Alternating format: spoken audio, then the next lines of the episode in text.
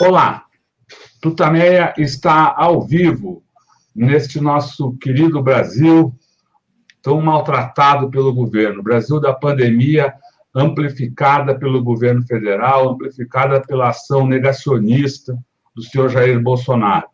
Estamos aqui nos nossos estúdios quarentênicos, a Eleonora. O Rodolfo. E do lado de lá da telinha, conversa conosco hoje, desde Portugal, o professor João Luiz Lisboa. Vamos falar sobre as eleições presidenciais portuguesas, a situação uh, da pandemia no país, enfim. Daqui a pouco já a Eleonora vai apresentar com mais detalhes o nosso entrevistado, fazer a primeira pergunta. Mas antes eu queria convidar o professor Lisboa. Você que está participando agora da nossa entrevista, entrando na nossa entrevista, Eleonora, enfim, todos nós, para que nós nos somemos aqui num grande abraço, numa manifestação de solidariedade, numa manifestação de carinho aqui para uh, os parentes, amigos, conhecidos, colegas de trabalho das vítimas da Covid no Brasil. E em Portugal, né, que também está sofrendo muito nesses últimos dias aí, nessa, nesse início de ano, com, com a pandemia. Aqui no Brasil, uh, nós vemos o número de mortes crescente também está em viés de alta. Ontem, por, por uh, mantendo a escrita que já vem uh, acontecendo há quase 10 dias, tivemos novamente mais de mil mortes em 24 horas. O número de mortes e de casos é sempre crescente, e, e todos nós sabemos não precisava ser assim. Se o governo tivesse adotado minimamente medidas de prevenção, de contenção, respeitado a ciência, respeitado a medicina, seguido as orientações da Organização Mundial de Saúde e, do, uh, e das instituições médicas e científicas brasileiras, esses números poderiam ter sido muito menores. O sofrimento das famílias brasileiras poderia ter sido muito menor. Não ocorreu. E o resultado é esse, registrado às 18 horas de ontem pelo Conselho Nacional de secretários de saúde. 214.147 mortes na pandemia aqui no Brasil. 8 milhões 697.368 casos. E como eu disse, em 24 horas continua a ser o número de mortes continua a ser superior a mil. O registro da, de ontem foi de 1.316 mortes no dia, quase uma por minuto.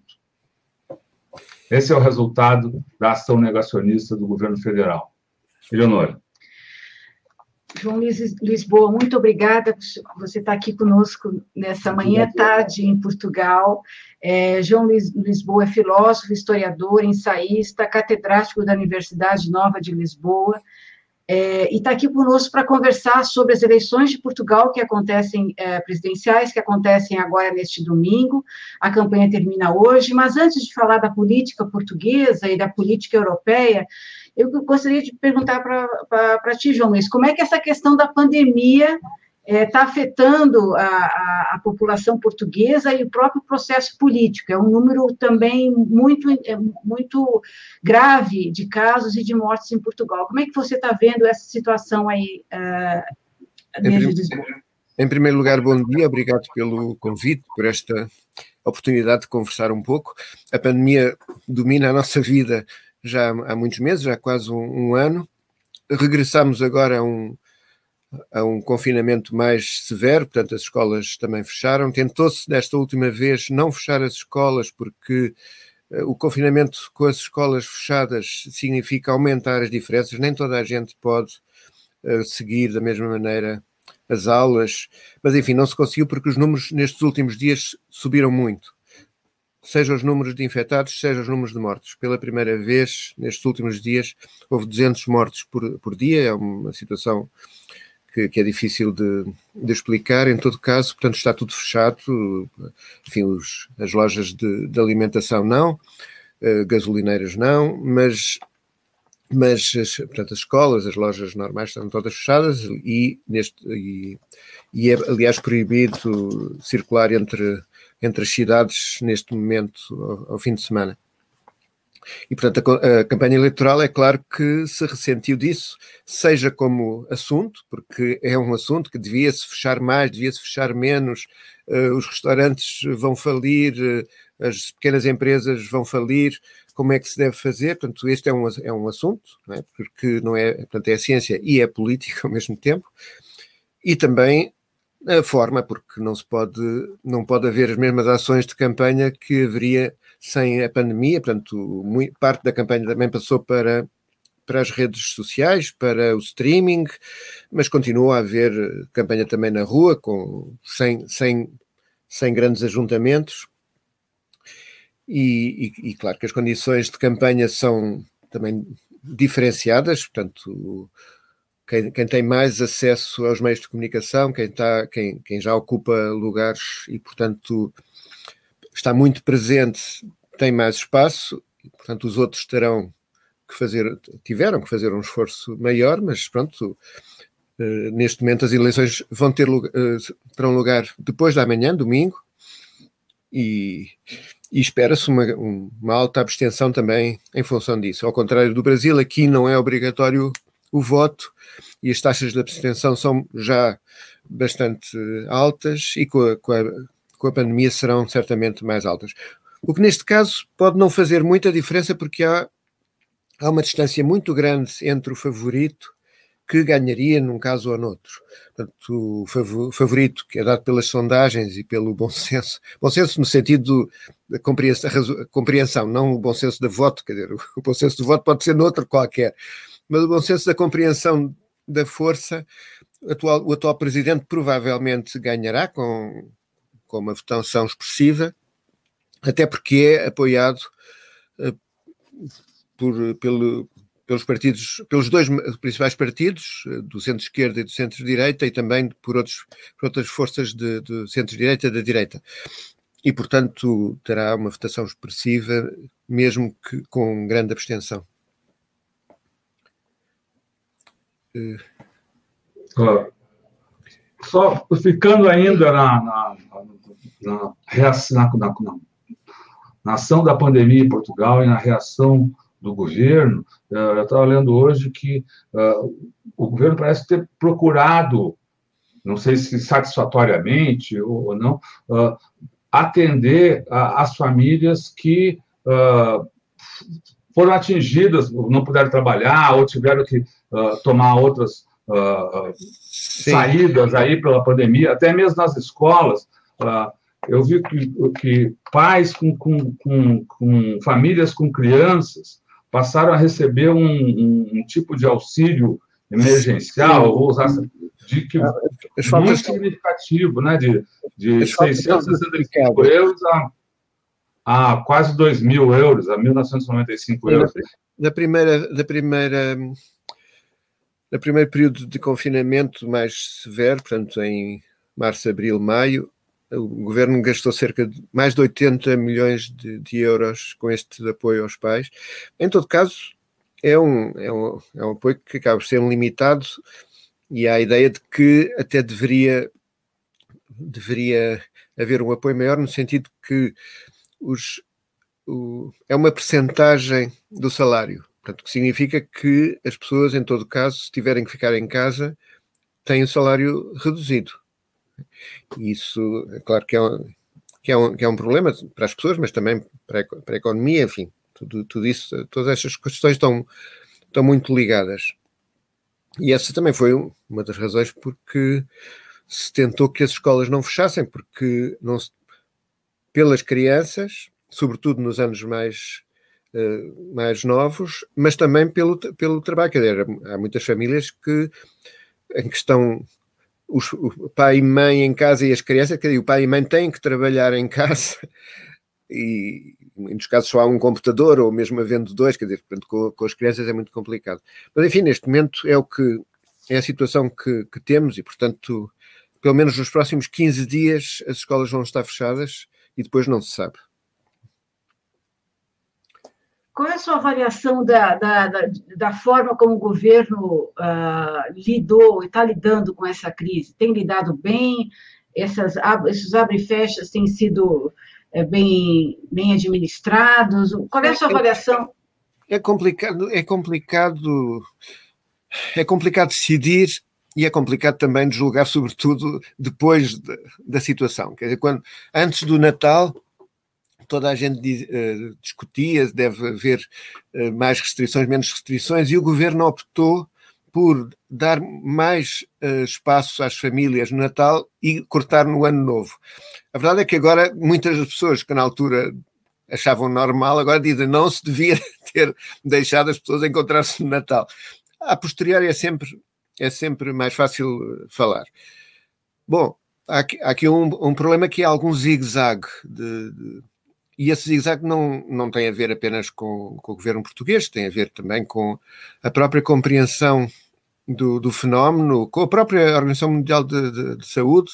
Quer dizer, eu não, eu não digo isto como uma crítica à Organização Mundial de Saúde, nem à nossa Ministra da Saúde, nem às autoridades sanitárias portuguesas ou outras. Quer dizer, portanto, há uma situação que é muito complexa e nós temos consciência, portanto, em relação a algumas dessas questões, por exemplo, a questão das escolas, a questão, inicialmente a questão das máscaras, porque demorou algum tempo a ser claro que as máscaras tinham que ser usadas, e, e, suponho que, em parte também, porque a própria sociedade não estava preparada para fornecer máscaras como passou a estar depois. E, portanto, em março, abril do ano passado, a mensagem era que as máscaras podiam dar uma sensação falsa de segurança e agora é claro que toda a gente que tem que usar máscara e, portanto, e, e eu digo isto sem crítica, digo isto, é um processo em que cada um de nós tem que ser exigente, mas ao mesmo tempo tem que colaborar. E há aqui um, há aqui um, um equilíbrio entre este ser exigente e colaborar que, que, que não é fácil e, bom, portanto, portanto, não significa não ser crítico. Não é? Quando digo ser exigente, não significa não ser crítico. Esta questão das escolas estarem abertas ou não estarem abertas foi uma questão bastante discutida e, e foi bom que tivesse sido discutida. E há, inter, e, e há interesses diferentes e não perspectivas diferentes, quer dizer, os pais, os professores, uh, as crianças, o, o, trabalho, os empregadores, quer dizer, portanto, a questão das, das escolas foi muito discutida. Bom, neste momento, acho que se compreende a situação que, que, que foi criada e, portanto, o, o, governo, e quando digo o governo, não é. Bom, no nosso caso, por exemplo, em relação às, às vacinas, acho que o governo fez aquilo que tinha que, fazer, mas integrado uh, num processo que é bem, mais vasto, porque a União Europeia está a gerir a questão das vacinas uh, centralmente. Aliás, algumas discussões têm a ver com países que, entretanto, como as vacinas uh, demoram a chegar, resolvem também agir por sua conta, ir buscar vacinas noutros mercados. Mas pronto, esse, esse, esse processo está a decorrer. É evidente que se discute muito, deviam ser primeiro estes, deviam ser primeiro aqueles, quer dizer, o, agora está-se a discutir, bom, se calhar o, o Presidente da República, o Primeiro-Ministro também deviam estar na, na, nas listas de prioridades, que é, que é sempre também um, um problema porque há uma percepção antidemocrática, antipolítica e, portanto, que, como se fosse um, um, privilégio do Presidente da República ou do Primeiro-Ministro vacinar-se. Não, quer dizer, é, é uma obrigação, mas como há um medo deste tipo de crítica antipolítica, antidemocrática, não foram considerados prioritários. Agora diz, bom, são prioritários. E também, outro, por outro lado, os professores. Os professores são prioritários, mas os professores são muitos. E, portanto, é muito complicado estar a definir os professores como prioritários. E depois há a questão das idades e das doenças, etc. É, é uma questão complexa que, que como eu digo, tem, tem originado muita discussão e acho que devemos ser críticos e exigentes e ao mesmo tempo com alguma latitude, alguma compreensão. Uh, e acho que o governo em geral, o nosso governo em geral, não, não, não tem, não tem agido mal, dizer, apesar destes zigue-zagues, apesar de alguma, de alguma hesitação por vezes, mas mas a vacinação já começou em Portugal? Sim, a vacinação começou no dia 27 de dezembro, sim. Começou, começou com, os, eh, com, os, eh, com os médicos, enfermeiros, pessoal de saúde. Portanto, dia 27 de dezembro, aliás, foi uma coisa emocionante ver um pouco por toda a Europa, porque começou em toda a Europa ao mesmo tempo, as reportagens nos, nos centros de vacinação e como e portanto e, como e as perguntas estavam a ser feitas aos médicos que estavam a ser vacinados e, as, e, e, as, e pessoal que estava a fazer a, vacinação, portanto um pouco por toda a Europa, que foi, foi uma coisa emocionante. Claro que agora que a situação piorou, não por causa da vacina, mas apesar da vacina, a vacina obviamente não teve tempo ainda nem, nem de ter o alcance que, que terá que ter, nem de ter os efeitos, mas, mas pronto, quer dizer, esse momento final de dezembro que foi de de grande emoção, grande esperança de, de, de, aplicação da vacina. Pronto, agora, enfim, agora está a dar lugar a algum, algum desânimo porque os números têm crescido muito. Qual é a vacina que está sendo? É uma vacina só ou são várias? várias, várias? A primeira, o primeiro pacote é da Pfizer, mas já, já foram aprovadas outras. Portanto, neste momento é a Pfizer que está a ser administrada. Aliás, isso, e aqui, aqui entra uma outra questão, que é a, a Pfizer uh, tem um contrato com a União Europeia e está a atrasar.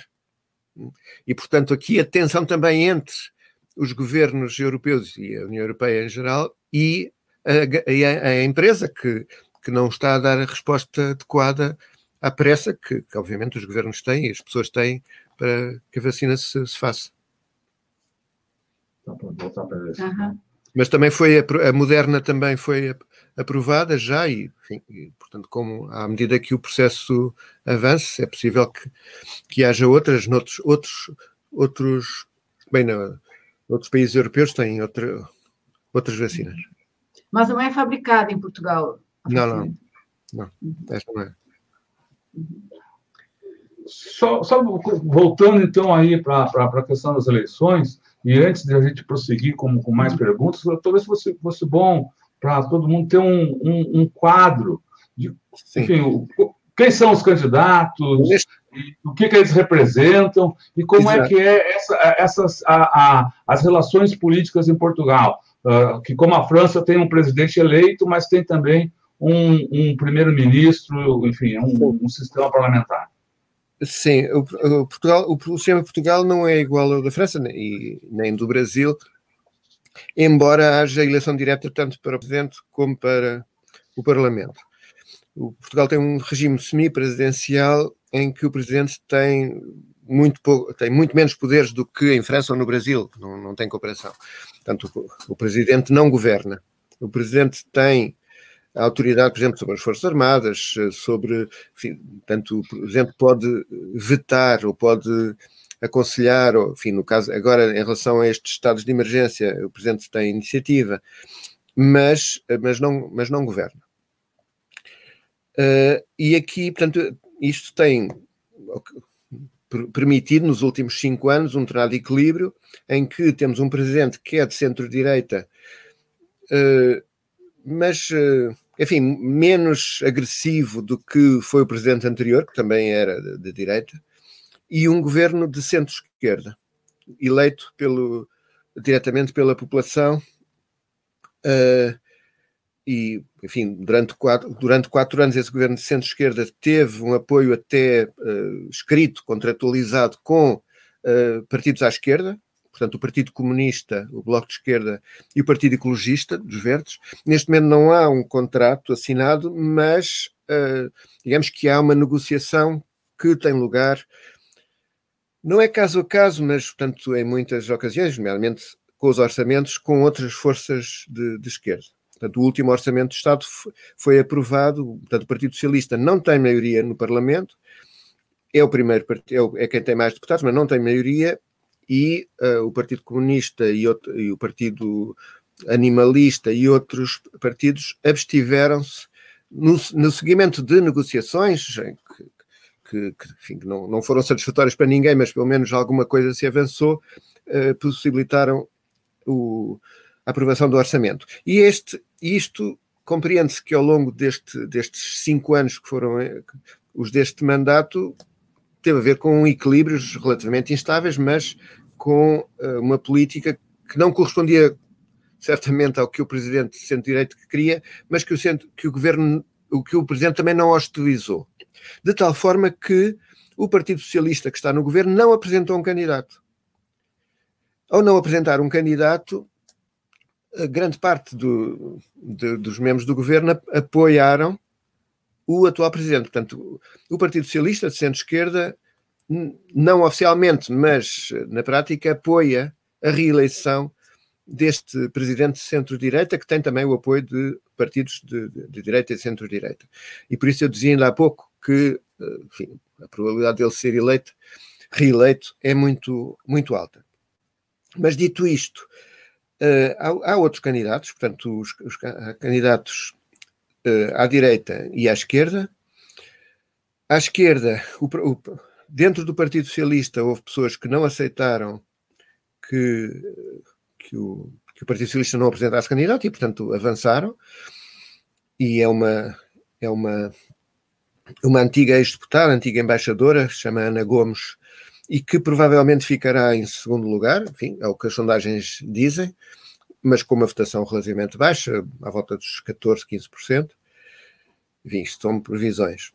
E depois os outros, os outros dois partidos de, de esquerda também apresentam candidatos, não se têm hostilizado entre si, quer dizer, de facto não há, não há grande perspectiva de uma segunda volta, mas uh, esses dois candidatos terão, não sei, à volta de 6, 7% é o que se imagina, eventualmente menos. À direita, há, um, há, há, há dois candidatos, um mais liberal, eh, que, que, que, que defende um liberalismo completo, como quem diz, portanto, os bancos têm problemas, deixa-se falir os bancos, se, se, a, se a companhia aérea tem problemas, deixa-se falir, não se, os ricos não têm que pagar mais impostos, etc. Portanto, esse tipo de, enfim, de soluções que a direita, quando está no poder, não aplica todo, completamente, porque de facto os ricos pagam menos impostos, mas os bancos não podem falir. e depois há um, há um candidato de extrema-direita. Esse candidato de extrema-direita pertencia até há poucos anos a um dos partidos de direita tradicional, centro-direita, mas começou uh, já há quatro, há quatro anos uh, a cavalgar alguns temas uh, como crítica dos ciganos, crítica da imigração, crítica do, da corrupção, e, e a verdade é que, se, que, que foi, ficou rodeado de uma série de, de pessoas e, e de, de, de, interesses extremamente agressivos, extremamente é, insultuoso na, na, nos, na sua, no modo de fazer, tanto com boas relações com a extrema-direita europeia, com, aliás, esteve aqui a Marine Le Pen da Frente Nacional Francesa, e grande parte da campanha acabou por uh, uh, passar-se à volta desta personagem. Quer dizer, são personagens que, mesmo tendo menos de 10%, ou, ou podendo ter 10%, conseguem ocupar o espaço da discussão, impõem-se e, e, e, e, mesmo sem mesmo sem grande elaboração daquilo que dizem, não é preciso, quer dizer, é preciso é cavalgar os temas, é preciso é, é dizer coisas fortes, uh, insultar, uh, enfim, portanto, esta, esta é a situação o panorama, mais ou menos, desta, em que estas eleições vão ter lugar no, no domingo. Essa presença da, da extrema-direita, é, pelo que eu vejo, assim, um personagem meio Trump, meio Bolsonaro, uma coisa extremista e insultuosa, enfim, é, tem alguma relação com ou é uma articulação da extrema direita em outros grupos, por outros grupos europeus, e a, a derrota do Trump, de alguma maneira, o senhor acha que vai abalar essa, essas articulações de extrema-direita pelo mundo? O, quer dizer, bom, cada, cada, cada personagem destes é diferente, não são todos iguais. Quer dizer, pronto, não, certas afirmações que o Bolsonaro faz, este não faria. Não faria, enfim, não sei se no íntimo ele pensa ou não pensa, mas quer dizer, há certas coisas que o Trump disse que este não diria. Mas o Trump, sobretudo o Trump, não tanto o Bolsonaro, era o modelo de muitos deles. É? Quer dizer, portanto, a, o primeiro debate que houve na televisão, a, a estratégia de, deste, deste, deste candidato era a estratégia do Trump, que é não deixar falar. Portanto, falar permanentemente, portanto, fala quando, quando é ele a falar e fala quando o outro está a falar. Foi, parecia o debate do Trump-Biden. Foi a única vez que ele fez isso, porque a coisa correu bastante mal, porque de facto ele não, portanto, esse, esse debate não funcionou e a opinião pública foi-lhe bastante desfavorável. E foi bastante, houve bastante simpatia para o outro candidato, neste caso era o candidato, candidato comunista, que ganhou bastante simpatia nesse debate, apesar de não ter quase conseguido falar. Mas, enfim, de qualquer maneira, mostrou-se combativo e tudo. Mas sim, ele tem, portanto, a ação dele está articulada com a de outras forças de extrema-direita europeia, europeia. Como eu disse, a Marine Le Pen esteve cá. Eu não, não penso que a derrota do Trump abale uh, para já muito, mas, mas uh, nitidamente eles tinham uma expectativa e, e isso era explícito é? na vitória do, do, Trump e, portanto, uh, o facto de, de haver um clima internacional que não é, neste momento, favorável uh, ao.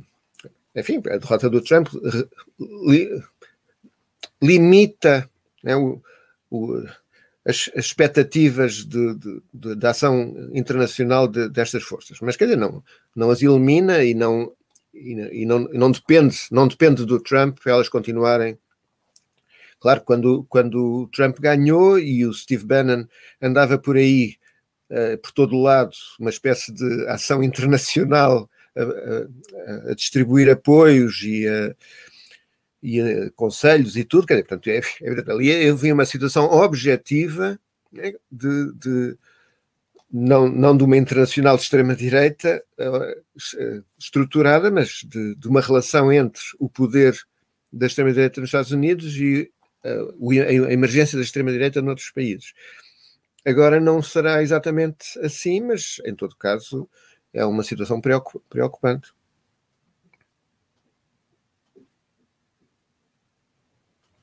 É, notou-se nos últimos tempos em Portugal, né, notaram-se nos últimos tempos em Portugal, uh, algumas manifestações, vocalizações que, que, pelo menos ao que eu saiba, não eram uh, comuns no, no, aí no, em Portugal. A, a, inscrições racistas em muros de faculdade, ameaças e agressões a parlamentares, uh, parlamentares negros, né? Uh, Quer dizer, ameaças sim, agressões não, parlamentares não, não chegou a haver. Essas inscrições sempre aconteceram. Agora acontecem uh, de forma coordenada e são muito mais visíveis e, e, há uma expressão pública e política que anteriormente não, não havia. Quer dizer, até há, até há dois anos, Portugal, a Irlanda e agora não me lembro qual outro, eram dos poucos países uh, europeus que não, que não, onde não havia qualquer representação parlamentar da extrema-direita. Neste momento há um deputado. Esse deputado sozinho ocupa mais espaço mediático do que grande parte do, dos outros. E isso é evidente que tem consequências na rua.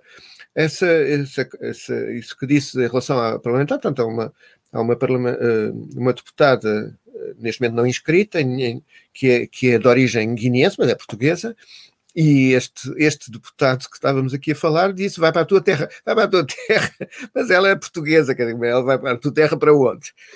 Mas quer dizer, a expressão, é uma expressão uh, típica, pura de racismo, quer dizer, portanto, ela vai, portanto, outra, outra criatura qualquer, se for branca, vai para a Amadora, vai para Porto, quer dizer, ela vai para onde? Hum? O facto dela ter a ascendência guineense não quer dizer que a terra dela não seja Portugal. Com uma diferença, ela é negra. Né? O senhor, o senhor falou que, que esse, esse deputado sozinho ocupava uh, mais espaço na mídia do, do, do que o outro. O que, que, que isso nos conta? O que, que isso nos conta sobre a mídia, então?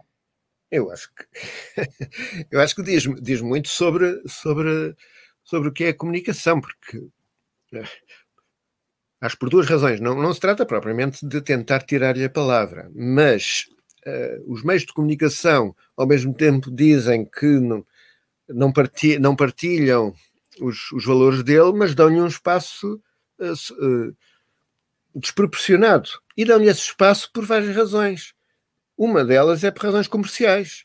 É? Quer dizer, portanto, há um interesse comercial em explorar até, enfim, podia, este tema como outros temas sórdidos, não é? Quer dizer, portanto, mesmo jornais de referência, mesmo canais televisivos de refer referência, supostamente referência. Não é, não é apenas os chamados os, o, os chamados uh, tabloides, não é? os jornais de sensacionalistas. Não, quer dizer, portanto, o, dentro da crise uh, da comunicação, da crise uh, económica, de sustentabilidade dos meios de comunicação, isto surge como uma forma de, de superar um pouco, de, de caval, caval, cavalgar temas que as pessoas uh, seguem e, portanto, se, se, vende mais falar de, de, dele do que falar de, de, uma, de, uma, de, um outro deputado qualquer que, que, fala de um tema sério, constitucional, chato. É evidente que se vai falar daquele que está a insultar à esquerda e à direita. Sustenta, a sustentação econômica, ou a, que grupos de interesse sustentam esse tipo de, de atuação? E como é que a, a, a burguesia portuguesa está tá se movimentando é, em, nesse... em relação ao deputado, em relação à, extrema-direita? É, e, é. Uhum. Sim, quer dizer, o, não, são, são conhecidos, até porque, em, em alguns casos, houve, houve almoços, jantares eh, com, com apoiantes, são conhecidos alguns dos, dos apoios deste, deste deputado de extrema-direita e, portanto, algumas empresas de armamento, eh, enfim, vários tipos de, de, de, de, empresários ligados também à banca. Quer dizer, não é, não é o essencial do poder financeiro que continua interessado na direita clássica, digamos assim.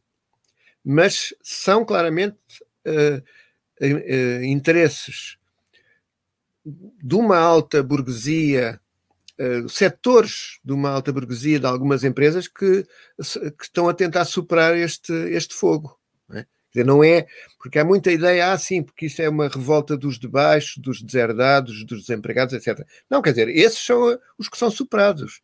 É? Quem tem interesse e quem quem paga esta campanha são algumas grandes empresas. Não estou a dizer que é todas as grandes empresas, não estou a dizer que o, o capital financeiro, as grandes empresas resolveram mudar de campo. Não. No essencial, apostam em dois cavalos. O essencial apostam na direita clássica e uma parte aposta na extrema-direita. Eu fico, fico pensando aqui na, na, comparação com Bolsonaro, que Bolsonaro também tem o apoio aí da, da, de parcela do empresariado, e aqui no Brasil, como se sabe, Bolsonaro reviveu muito o discurso da ditadura militar brasileira, louvando tortura, louvando torturadores. É, como é que é? Há uma herança salazarista em Portugal que ainda se mantém? E se expressa nesses grupos ou está dissociado? É um novo fenômeno?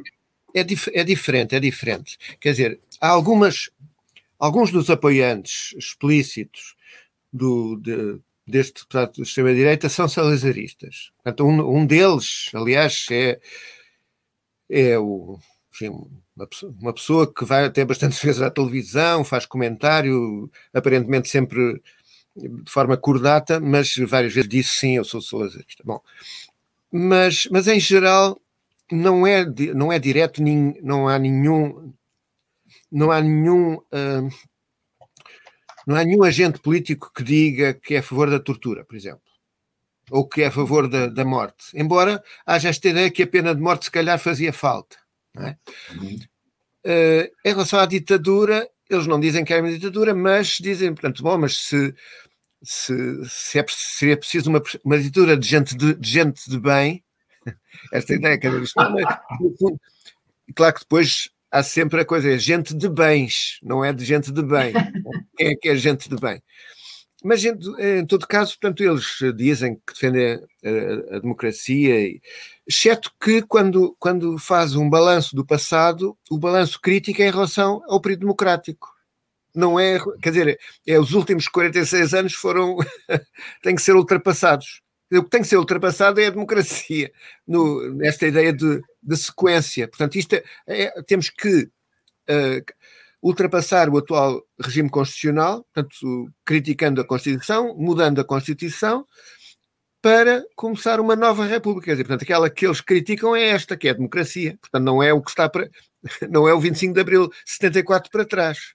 Como se eles não dizem, nenhum, deles, nenhum deles diz, pelo menos uh, em sessões políticas, que são a favor da situação que, é, que existia antes de 74, mas como só põe em causa é o que está de 74 para cá, há uma espécie de conclusão mais ou menos lógica, não é não é matemática, mas é, mas é muito, muito claro.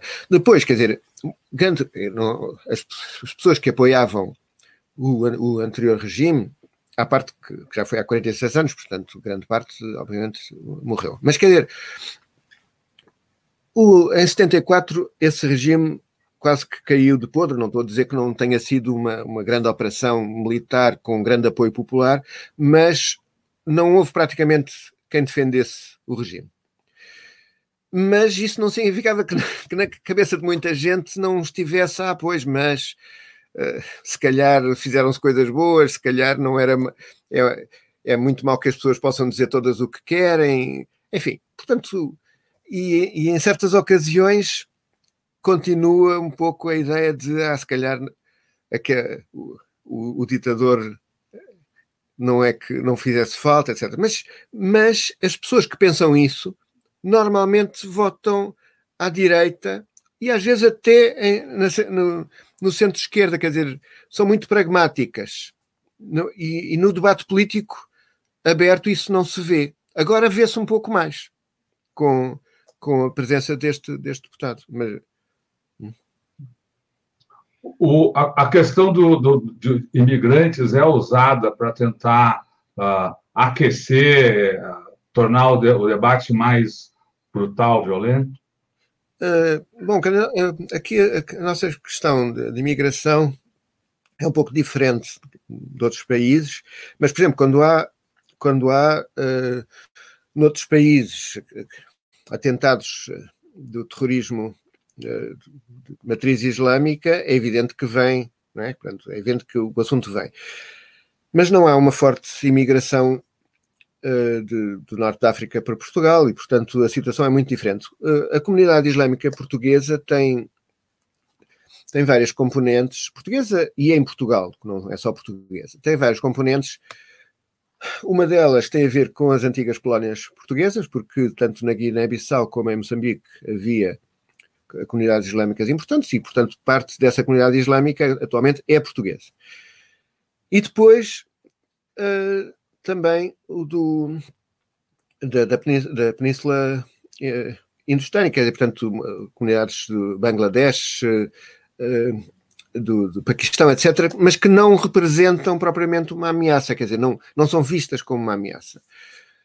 Enquanto que aquilo que, pela, pela sua dimensão, muitas vezes é visto como uma ameaça, não tem a ver com questões religiosas, tem quer dizer, são, são as comunidades cabo-verdianas, porque é muito ampla e, e, e, vive em condições, eh, enfim, relativamente degradadas, em bairros que não são guetos, mas em todo caso não são, são bairros problemáticos, e que, que cresce também a forte uh, imigração brasileira nos últimos, nos últimos anos. Mas grande parte da imigração brasileira, portanto, a imigração brasileira, em todo caso, é vista de maneira diferente, e, portanto, há muitos estereótipos, há os estereótipos da mulher, há o estereótipo do. Enfim, mas, mas não é. Grande, grande parte são, são brancos e, portanto, não são, vis, não são tão visíveis, quer dizer, são audíveis, porque a pronúncia é, é claramente distinta, mas não são visíveis. Enquanto que a comunidade uh, comunidade de origem cabo-verdiana uh, é audível e é visível. E, portanto, para, para, para quem eh, quer respostas simples, quer dizer, coisas que se vejam assim à primeira vista, é muito mais fácil uh, avançar contra esse, esse, esses barros. Aliás, durante a campanha, o, no, no, debate entre o candidato de centro-direito, o atual Presidente da República, Marcelo Rebelo de Sousa, e este candidato, ele mostrou uma fotografia em que Marcelo Rebelo de Sousa estava com bandidos. Estava com bandidos, mas não estava com bandidos, estava com habitantes de um desses bairros sociais, que eram todos negros. É evidente que portanto, ele estava a assumir né, que, como eram negros, eram bandidos. É, o que, que, o que, que você pode nos falar sobre a tal da geringonça, que muito se fala, falou aqui e se fala com uma, uma articulação de esquerda que teve sucesso? O que, que restou da geringonça? Bom, aquilo que se chamou a geringonça uh, atualmente não existe. Quer dizer, portanto, chamou-se geringonça, portanto, foi, inicialmente até era um termo uh, depreciativo, usado contra a solução governativa que, que, se tinha encontrado no final de 2015, portanto, princípio de 2016, porque o Partido Socialista não só não tinha maioria, mas nem sequer era a força que tinha mais deputados. Mas a direita também não a direita também não tinha maioria. Portanto, o Partido Socialista, aliás, uma frase, uma frase uh, chave disto foi no, no, próprio dia das eleições, o secretário-geral do Partido Comunista Português disse o Partido Socialista só não forma governo se não quiser. Portanto, ao dizer isto, estava a dizer que o Partido Comunista, pela sua parte, faria o possível para que o governo pudesse avançar. As, o, os partidos à esquerda não fizeram questão de ir para o governo e, aliás, fizeram questão de mostrar, estar claro que não estavam no governo, mas assinaram um conjunto de compromissos de forma que o governo do Partido Socialista pudesse governar durante quatro anos. Isso significou, na altura, a reversão de uma série de medidas extremamente antipopulares, eh, de corte de, de rendimentos, eh, de, de, mas enfim, de qualquer maneira, sempre uma, não é, nunca foi propriamente um programa de esquerda, no sentido de investimento público, de, de, de, de, aposta, de novo aposta no Serviço Nacional de Saúde, quer dizer, portanto, o, o Serviço Nacional de Saúde, e nós estamos a ver isso agora, com a pandemia, está a sofrer os efeitos do desinvestimento de, das últimas décadas. E, sobretudo, nos quatro anos anteriores a, a, a 2015, quando havia um governo ultraliberal em, em Portugal. Portanto, o interesse público foi sacrificado e nós ainda estamos a, a, sofrer com isso. Em parte também porque o governo dos últimos quatro anos, apesar desse apoio à esquerda, não era, não tinha um programa de esquerda claro. Atualmente nem sequer há um programa um, um acordo escrito.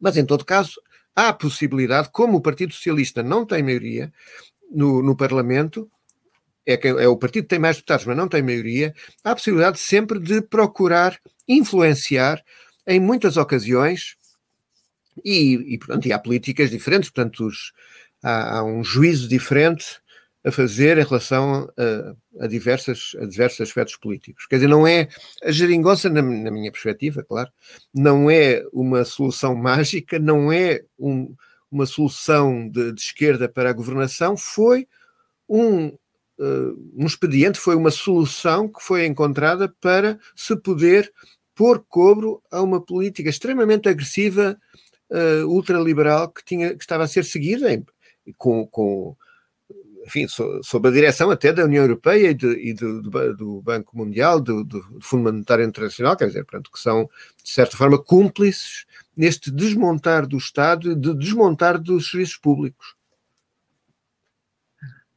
Aproveitando, o, senhor pode falar um pouco de como é que é a situação da esquerda em Portugal? Tem um Partido Comunista ele é o, o que tem maior representação no, no parlamento. Uh, não, neste momento. O, o socialista de centro-esquerda e há, há outros partidos, sim, sim. Como, e, e, como são as, as discussões e divisões internas?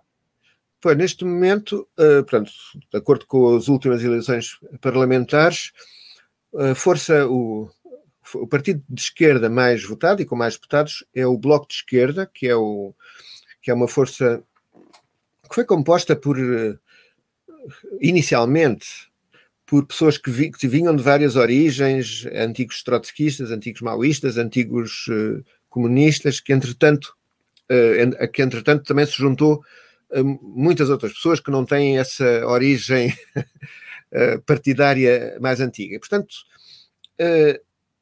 tem tido, na minha perspectiva, portanto, tem, tem evoluído em muitos casos está mais próximo do Partido Socialista do que o Partido Comunista, mas nos últimos na, na, na última discussão do, do, orçamento votou contra, e votou contra com argumentos que se calhar o Partido Comunista também poderia ter usado, porque não houve uma aposta clara uh, no investimento público, por exemplo, não é? no, no Serviço Nacional de Saúde. Mas, quer dizer, portanto, neste último discussão do orçamento esteve claramente uh, mais afastado do Partido Socialista, uh, tem uma força autárquica muito menor, é? tem uma força sindical muito menor, tem presença autárquica sindical, mas reduzida, e tem, eh, pertence no Parlamento Europeu ao mesmo grupo parlamentar do Partido Comunista. Portanto, o Partido Comunista e este Bloco de Esquerda, no Parlamento Europeu, fazem parte do mesmo grupo parlamentar.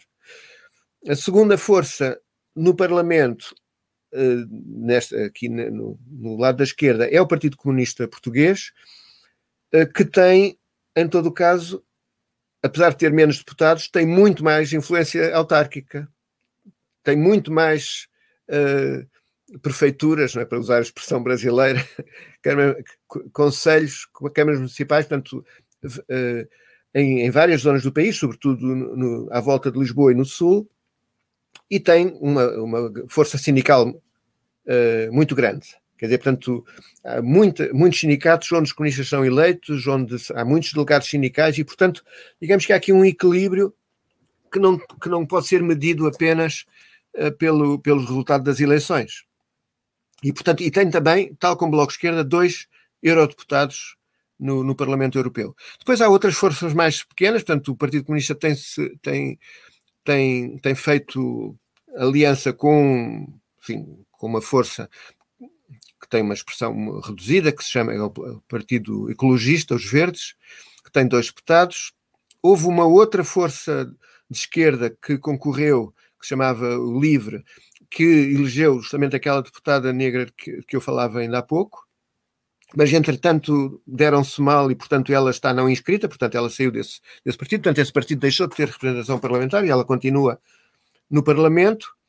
As relações entre estas várias forças não, não são fáceis, mas não, em geral, também não, não, são, de, de não são de agressividade mútua.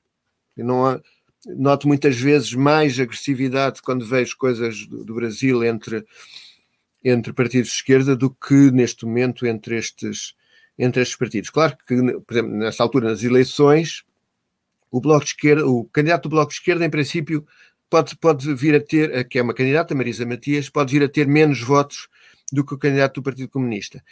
E isto justifica um pouco alguma eh, agressividade do Bloco de Esquerda, que é tentar mostrar as diferenças e, portanto, há artigos a dizer não, nós somos diferentes porque nós fizemos isto e eles não, etc. Quer dizer, portanto, a campanha eleitoral é natural que, que isto surja e, em grande parte, também por tentar recuperar espaço.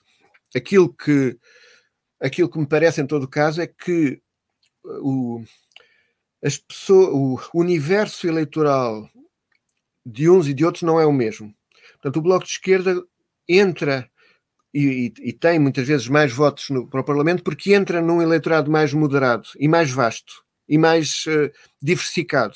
E esse eleitorado vai votar, uh, mais de metade desse eleitorado não vai votar na candidata do Bloco de Esquerda.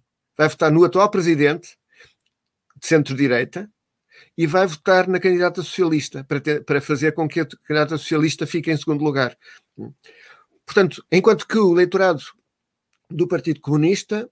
É um candidato, é um, é um eleitorado, uh, não é que seja, não é que seja uh, mais, mais rochoso, mas é um candidato, é um, é um, é um eleitorado mais, mais popular e mais uh, e mais coeso relativamente, e, portanto, e, e, isso é que explica também, e, e com, com presença no território, isso explica também essa diferença entre varia, na variação de, de, das, das votações e também na diferença entre a presença parlamentar e a presença local. Essa, essa votação na candidata do Partido, na candidata socialista, o Partido Socialista não colocou, é, ela é um recado, ah, ela pode ser entendida como um recado para o Partido Socialista sobre rumos que. Eh, insatisfação ou satisfação com rumos que, que vem tomando? Se o candidata eu, eu, eu, em geral, os, quem apoia esta candidata não é que esteja contra o governo. Não há. Podem, podem de facto contestar muitos aspectos da política do governo, mas não estão contra o governo em geral. Estão é contra, uh, contra o, o, a aproximação ao centrão, o centrão, aquilo que se chama o centrão, quer dizer, portanto, uh, contra o facto do Partido Socialista se juntar ao centro-direita. E, portanto, há aqui dentro do Partido Socialista várias almas, é? como, como em tudo, e há uma alma mais à esquerda que recusou uh, entregar a, a, presidência da República de mão beijada sem luta ao centro-direita e, portanto, mesmo, as, mesmo estando convencidos de que uh, não vão eleger a sua candidata, em todo caso, a aposta nesta candidata é, é aposta nos temas de, um, de, uma, de um setores mais à esquerda do Partido Socialista.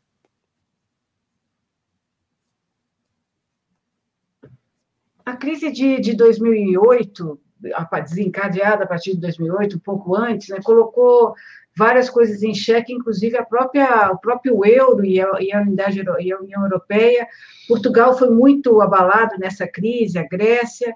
Houve muito rumor naquele momento. O Partido Comunista sempre, sempre tem falado contra a, a, o euro uh, e contra a adesão ao euro, vendo nisso um projeto imposto pela pela, pelo mercado financeiro e pela Alemanha. Essa, essa ideia ainda uh, vigora. Portugal não se beneficiou muito da sua adesão à, à comunidade europeia, em que pese essa, essa questão monetária que é fundamental, né, que coloca Portugal, é, digamos, submetida à União Europeia? São dois aspectos, que Portugal faz parte da, da União Europeia e a presença na União Europeia é um, é um aspecto. A presença no euro é um outro aspecto, porque o, o, a arquitetura do euro pressupõe uh, uma, uma vantagem, portanto, o, e portanto, um euro forte pressupõe uma, uma vantagem para quem tem uma indústria forte. Quem não tem uh, uma indústria forte e, e, e uma economia forte a forma como o euro está construído implica necessariamente o aumento da dívida. Portanto, é, uma, é um desequilíbrio da própria arquitetura. Isto, eu não estou a dizer que poderia haver uma. que a, Europa, que a Europa não, não tinha que ser. que a União Europeia que não tinha que ser isca. Portanto, isto faz parte do projeto da União Europeia. Mas a verdade é que dentro da União Europeia há países que têm a possibilidade de ter uma política monetária. E os países que estão no euro não, não têm. Portanto, o, o euro impediu, os, uh, retirou soberania uh, aos países no, no, no campo da, da, política financeira e da política monetária. E, portanto, tudo aquilo que, que foi a crise da dívida, portanto, da, da Grécia Portugal, da Irlanda, uh, teve a ver com isso. Quer dizer, portanto, haver uma, uma situação uh, de aperto e de, de, grande aflição sem ter instrumentos para poder contrariar. Aliás, portanto, os instrumentos que depois foram criados, foram criados pela União Europeia em conjunto com o Banco, o Banco Mundial e o Fundo Monetário Internacional uh, para impor políticas que não eram uh, que, que, não, que não tinham sido sufragadas pelo, pela, pela população portuguesa. Quer dizer, portanto, é, é isto, isso é uma, um dos aspectos que, na, na minha opinião, alimenta a extrema-direita, que é a ideia de que eh, não interessa o que é que se vota, não interessa quem se elege, porque há, há coisas que são decididas noutro lugar. Né? Portanto, já que se não, se interessa, não interessa, podemos partir tudo. Né? Mas essa, essa ideia de é, rompimento do euro é ainda é uma ideia que está tá em discussão em, em Portugal? Neste, teria... momento, neste momento, praticamente só se discute, só se discute a pandemia e o e, e, e as afirmações da extrema-direita. Mas quer dizer, eu acho que não está em cima da, da mesa, não há nenhum projeto de, de, saída do euro. Aliás, mesmo, mesmo à esquerda, ninguém até agora apresentou como proposta um prazo, uma proposta, vamos sair do euro, aquilo que se tem dito é tem que se estudar, tem que estudar as condições de saída do euro.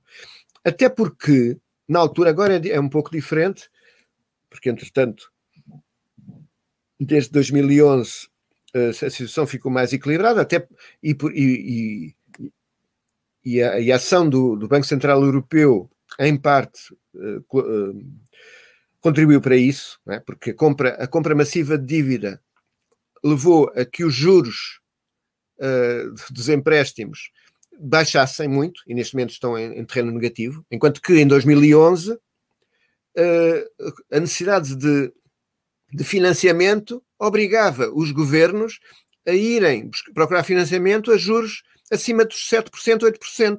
Quer dizer, portanto, era, era uma situação impossível de, de gerir. Não é? Como se uma pessoa, uma pessoa compra uma casa, de repente passa a ter uma dívida que, que não tinha calculado. Não é? Uma pessoa tem um emprego, tem as suas, faz as suas contas, o que é que, que, é que vai gastar eh, mensalmente, anualmente, e de repente cai-lhe uma dívida em cima porque o valor das, das coisas e, do, e da hipoteca e do empréstimo alteraram completamente. Portanto, isto era uma situação impossível. Como essa situação não é que se vive atualmente, atualmente os, o, o, financiamento é uh, possível uh, a juros uh, baixíssimos, em alguns casos até negativos, portanto a situação não se coloca. Mas na altura, aquilo que se dizia é temos que estudar a, as condições de saída do euro, seja por iniciativa nossa, seja por iniciativa de outrem. Não é? Quer dizer, portanto, a União Europeia, ou muita gente da União Europeia, na altura, eh, quase que dizia que, que queria pôr a Grécia fora do, do, euro. Ou até fora da União Europeia. Mas, enfim, fora do euro. Portanto, a dizer, nós não, não, não vos queremos aqui. E a Grécia, a resposta da Grécia foi fazer tudo para ficar, incluindo aceitando mesmo o governo de centro-esquerda que, que, que, existiu depois, como resposta a isso, uh, fez tudo para ficar no euro. Né? Enfim, portanto, isto é uma, é uma digamos, foram opções, são opções, obviamente, extremamente, extremamente discutíveis. Aqui em Portugal não se tem discutido a coisa assim, a situação não se coloca neste momento, mas a posição crítica existe. Eh, e a perspectiva, quer dizer, há, várias pessoas, há várias pessoas que defendem isso, economistas, assim, mas até, e não necessariamente ligados ao Partido Comunista. Uh, mas, mas enfim, quer dizer, não, não está na ordem do dia a saída do euro neste momento. O senhor falou que hoje só se discute pandemia e extrema-direita. Na Europa, no, no, mundo todo, mas na, na Europa se, se, viu isso com, com, com, clareza nas ruas. A, a extrema-direita usou a, a pandemia para fazer uh, manifestações uh, de, de negacionismo, teve, houve grandes manifestações, por exemplo, na Alemanha, contra o uso da máscara, e na verdade era contra o, a democracia, né? contra o uso da máscara. Governos, uh, euro, governos europeus inicialmente tiveram uma política negacionista. Uh, como é que é a, a situação uh, em relação a, a, a, esses temas aí em Portugal? o negacionismo se cria, uh, há gente que há gente contra a vacinação, há manifestações contra o uso de máscara, enfim, que, que de, no fundo são, são manifestações contra o status quo aí, não? Sim, mas uh, eu acho que aqui essa, essa, esse tipo de discussão é diferente de, de, outros, de outros países. Não houve manifestações contra o uso de máscara, enfim, ou pelo menos não houve uh, que tivessem significado. Nós vemos na rua toda a gente de máscara. Eu, eu, eu vi mais gente sem máscara na Alemanha ou em Itália do que aqui nestes últimos meses. Aqui praticamente não vejo ninguém sem máscara, mas não quer dizer que, que, que seja tudo, tudo completamente alinhado, porque há situações, quer dizer, a discussão que eu, que eu, que eu referi sobre a escola, mas também uh, sobre os restaurantes ou sobre, sobre os, te, os teatros, quer dizer, tem que tudo fechar, não tem que tudo fechar. Eu, quem normalmente discute os teatros não é quem discute os restaurantes, é? porque, aliás, estava prevista para hoje, não sei se, se, se fez ou não, uma ação claramente com ligações à extrema-direita de apoio à abertura dos restaurantes. E quando digo claramente de, com ligações à extrema-direita, tem a ver com, com, o tipo de conversa que é contra o sistema. Portanto, normalmente, quando se diz contra o sistema, é uma parte do sistema que quer ser contra a democracia.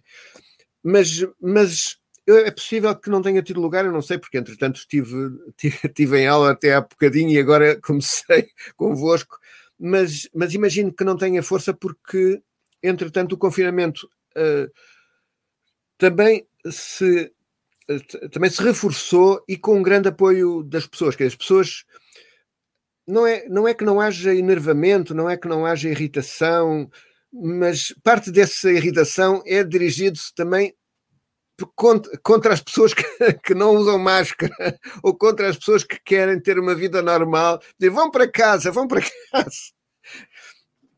E, portanto, não sei se, se, se, se teria qualquer êxito a, a tal manifestação do, dos restaurantes para, para se abrirem neste momento. O que, o que você está pensando sobre a, o impacto da pandemia mais a, a longo prazo? Dizer, muito se fala de mudanças de paradigmas, o que a gente está vendo é uma concentração cada vez mais explícita, fruto até da, da pandemia. Ao mesmo tempo, tem uma, parece estar havendo uma mudança aí meio geológica na, nos poderes mais uh, globais, a ascensão da China nesse, na pandemia parece muito evidente. Essa mudança nos Estados Unidos, como é que você está vendo o panorama assim mais uh, de uma maneira mais ampla? Bem, eu acho que há tendências que são contraditórias porque, por um lado, a pandemia reforça desigualdades. A pandemia eh, acentua problemas que não são apenas sanitários, que são problemas sociais e, e claro, económicos, mas eh, não, eh, quando se diz estamos todos no mesmo barco, é claro que estaremos, estaremos todos no mesmo barco, mas uns estão na terceira classe e outros têm os coletes de salva salvação. E isso nota-se em todo o lado em relação aos, ao, às condições de, de, habitação, em relação aos, ao acesso à saúde, etc. Portanto, há aqui uma situação que é de aumento de desigualdades e aumento de desigualdades que pode até, uh, em alguns casos, pode haver tendência para ignorar né? Por exemplo, a questão de, do teletrabalho, a questão do ensino à distância, etc. Portanto, reforça desigualdades, mas muitas vezes é visto como isso é o futuro. Né? Não se pode pensar que o teletrabalho e o ensino à distância é o futuro sem pensar nas consequências que isso tem, seja a nível da sociabilidade, seja a nível das desigualdades, etc, etc. Mas, por outro lado, eu acho que há uma, há uma potencialidade disto tudo que é a importância dos serviços públicos, a importância do interesse público e a, in, a interligação entre tudo. Quer dizer, e também a nível mundial. Não faz sentido um país dizer eu quero as vacinas primeiro e, de, e porque o, o, vírus não conhece fronteiras. Se eu tenho, se no, o país ao lado, que é, que é mais pobre, não tem vacinas e continua a, a, a graçar a pandemia, é claro que o, o, o país que supostamente se está a, a proteger tem uma ameaça tem uma ameaça que não consegue, conhece fronteiras. E não, não basta construir um muro para as pessoas não entrarem com os seus vírus, porque os, os vírus passarão com, com, as, com as pessoas, com os contactos, etc. E, portanto, num mundo muito mais inter, interrelacionado. Portanto, a importância da cooperação a todos os níveis, portanto, quando digo cooperação, não estou a dizer que devemos ser todos amigos e acabou-se, não é isso. Não é? Porque se há, se há contradições, essas contradições têm que ser afrontadas.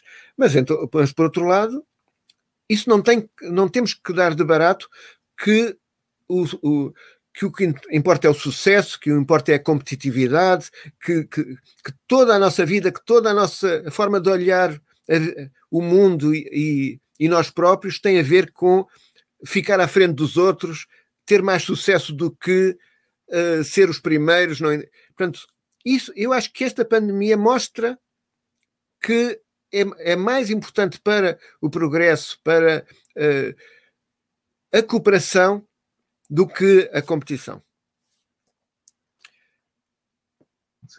Mas, quer dizer, nada disto é, é, adquirido, não é? Quer dizer, portanto, as coisas podem, correr, podem continuar a correr mal.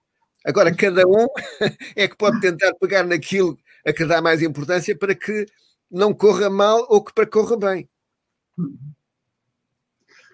Legal, professor João Luiz Lisboa. Gostaria de agradecer muito a sua participação aqui no Tutameia, trazendo tantas informações aí sobre Portugal e a situação né, no, no planeta, um, um, pensar sobre a nossa vida, sobre a vida do mundo hoje.